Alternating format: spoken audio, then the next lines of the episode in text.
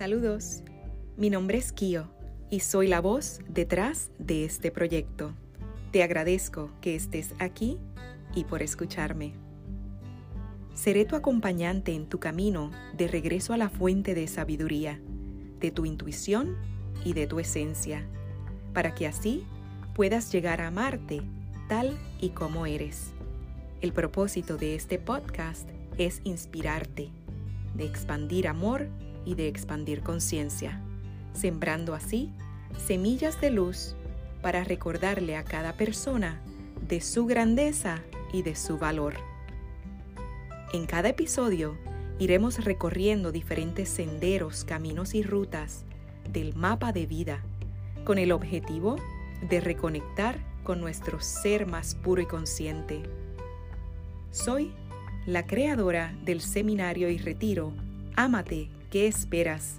que tiene como propósito llevar a las personas a su centro para recordarles cómo amarse incondicionalmente. Si quieres regresar a tu fuente de vida y tu verdad, dame tu mano y te acompaño.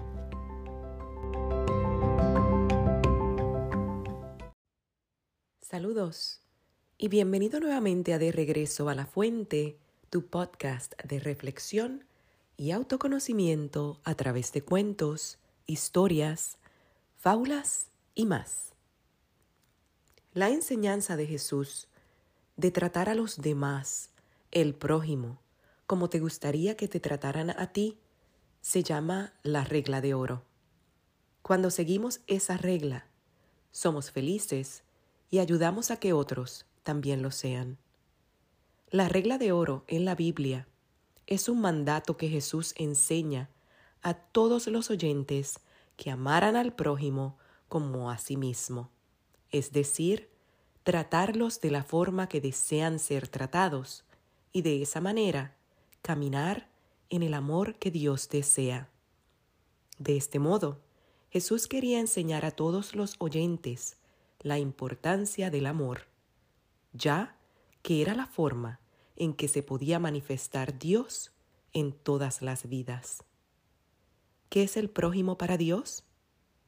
Se puede considerar como prójimo a todo ser humano, el prójimo al que según Jesús de Nazaret hay que amar. Es el otro, sea o no hermano. Al encontrarse dos seres humanos, son prójimo el uno del otro, independientemente de sus relaciones de parentesco o lo que uno de ellos pueda pensar del otro. Hoy estaré compartiendo contigo Quiero ver a Dios. Fuente La culpa es de la vaca, segunda parte, de Jaime Lopera Gutiérrez y Marta Inés Bernal Trujillo. Dicen que un niño pequeño quería ver a Dios. Como sabía que era un viaje largo y duro, metió en su mochila algunos dulces, refrescos, caramelos y ropa. Al entrar en el parque, se encontró sentada en un banco a una anciana que estaba contemplando las palomas. Se sentó junto a ella, abrió su mochila y sacó su merienda. El niño le ofreció un pastelito. Ella lo aceptó y le sonrió.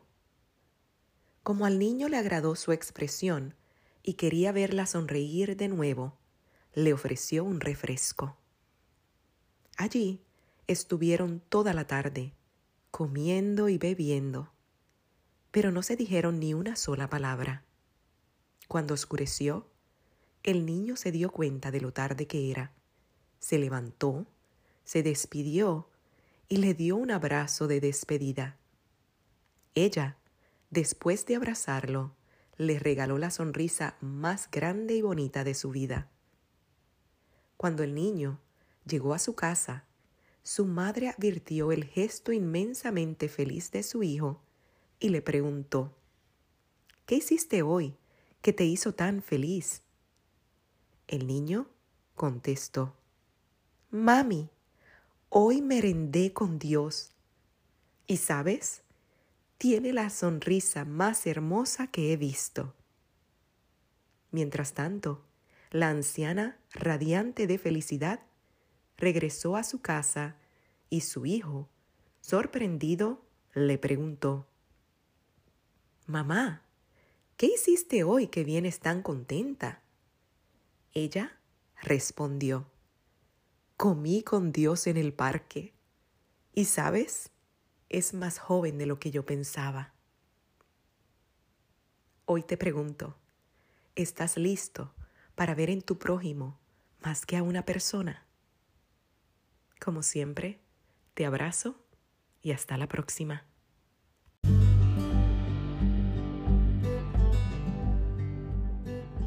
Te invito a reflexionar.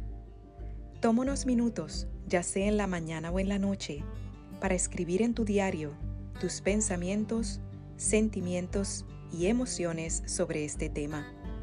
Recuerda que en el silencio y en la atención plena yacen las respuestas que buscas. La sabiduría está siempre en tu interior. Si conoces algún cuento, historia o fábula y quieres compartirla conmigo para que le dé voz en esta plataforma, te invito a que me envíes un correo electrónico a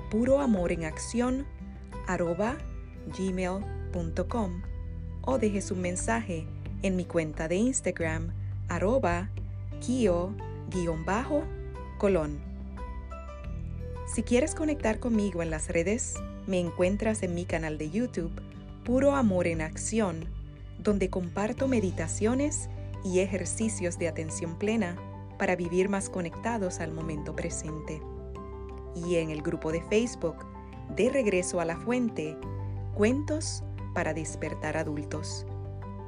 Si has disfrutado este episodio y encuentras su valor, te agradezco que me dejes una reseña o compartas el podcast con otras personas y así me ayudes en mi misión de expandir conciencia para regresar al amor. Gracias y hasta la próxima.